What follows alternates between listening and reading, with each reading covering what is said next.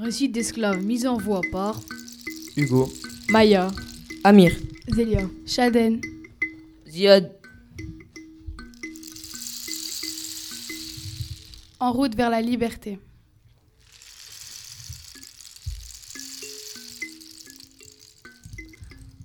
Martin Blooper, né en 1752 au Sénégal, fait partie des rares esclaves qui ont réussi à s'échapper sans subir les horribles règles du Code noir.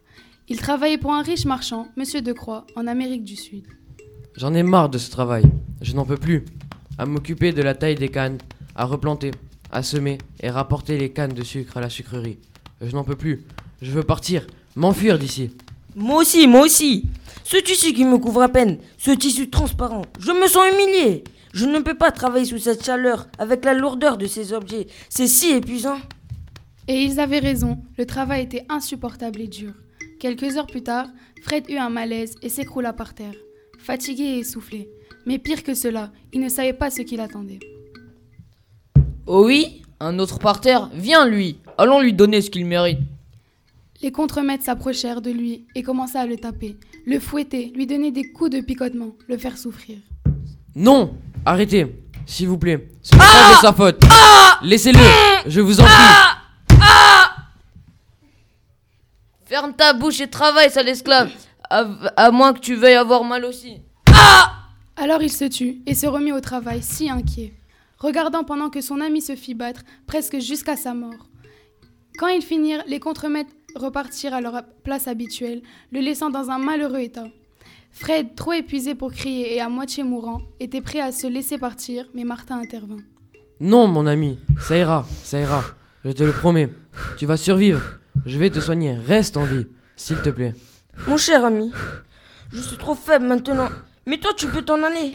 Tu peux t'enfuir d'ici. Ce cauchemar n'est plus acceptable. Il n'y aura pas de fin à cela. Tu dois t'en aller. On trouvera une solution. Le soir arriva et Martin et Fred rentrèrent dans les cases où ils dormaient à plusieurs sur la paille, par terre. En rentrant, Fred vit une femme, Amina, qu'il rencontra dans les plantations et qui devint sa femme. Assise sur le sol, affamée, finissant quelques cultures personnelles de la semaine passée. Oh Fred, mon amour, que s'est-il passé? Tu as l'air tout pâle, fatigué. Et d'où viennent ces plaies et ces bleus? Allonge-toi, je vais essayer de récupérer le peu d'eau qu'il nous reste. J'arrive. Oui, c'est vrai. Allonge-toi. Tu dois te reposer. Les jours passèrent et Martin pensa de plus en plus à élaborer un plan pour s'enfuir de cet enfer et vivre dans de meilleures conditions. Et finalement, il décida d'en parler à Fred et à Amina. J'ai quelque chose de très important à vous dire. Oui, Alors, s'il vous plaît, écoutez bien. oui, que voudrais-tu nous dire? Alors, j'en avais pensé avant, et même dit à Fred que je voulais m'enfuir d'ici et partir, mais j'ai eu peur. Mais récemment, un jour où je coupais les mauvaises herbes des plantations, désespéré, j'ai décidé de mettre en place un plan et fuir, de fuir que j'avais élaboré jour et nuit dans ma tête afin de m'enfuir de cet enfer. Ah, mais Martin, réfléchis un peu, voyons. As-tu pensé au risque que tu prendrais en faisant cela? Imagine te faire attraper et recevoir les sanctions du Code Noir, te faire couper une oreille, tatouer une fleur de lys sur les épaules, ou encore, imagine-toi avec une jambe en moins. Ah c'est vrai, rien que d'y penser, cela me glace le sang. Mais quand même, je dois m'enfuir, je n'en peux plus. Je suis bien prêt à prendre des risques, mais ne dites cela à personne. Fred et Amina échangèrent un regard. D'accord. Mais si tu te fais attraper, nous, nous on ne fait pas partie de l'histoire. Ça marche? Oui, bien sûr. Pas de problème, merci. Merci mille fois. Ils se couchèrent, mais dès le lendemain matin, Martin dit au revoir à ses chers camarades et mit son plan en scène.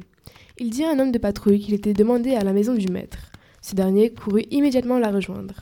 Pendant ce temps, il regardait autour de lui pour voir si personne n'était dans les parages. Puis il courut aussi vite et aussi loin que ses jambes pouvaient le mener sans se retourner. À bout de souffle, mais déterminé, il s'enfonça au plus profond de la clairière, blessé par les ronces, entendant au loin les aboiements des chiens à sa recherche. Comme prévu, il tomba sur la rivière Tony Grandet, où se trouvaient toujours les trois radeaux amarrés au bord. Mais sans rame ni nourriture, ne cherchant pas non plus comment s'en servir, il décida de traverser la rivière à pied.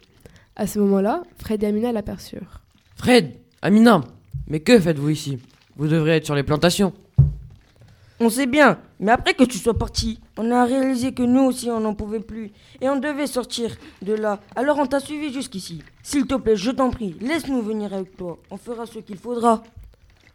D'accord, mais soyez discret. Oui, évidemment. Merci encore. Fatigués, épuisés, mais déterminés, ils étaient presque au bout de leur peine. Leur objectif était de se réfugier sur la montagne Gabriel, puis continuer vers le quartier général sur la montagne Plomb. Ils commencèrent leur voyage en direction de cette terre lointaine. Ils devaient traverser la rivière, mais cela ne les arrêtera pas. Les chiens étaient toujours à leur poursuite, mais heureusement pour eux, en s'enfonçant dans la rivière, leurs traces s'effacèrent et les chiens perdurent le chemin. Pendant le chemin, ils passèrent de village en village pour récupérer les provisions et quelques armes qui étaient à leur portée. Le voyage fut long et épuisant, mais leur seule motivation était la liberté. Regardez au loin, une terre de liberté.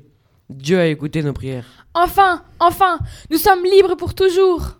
Quelques semaines plus tard, ils arrivèrent dans le quartier général de la montagne de Plomb, un espace calme et isolé où ils commencèrent leur, leur propre plantation et leur propre vie.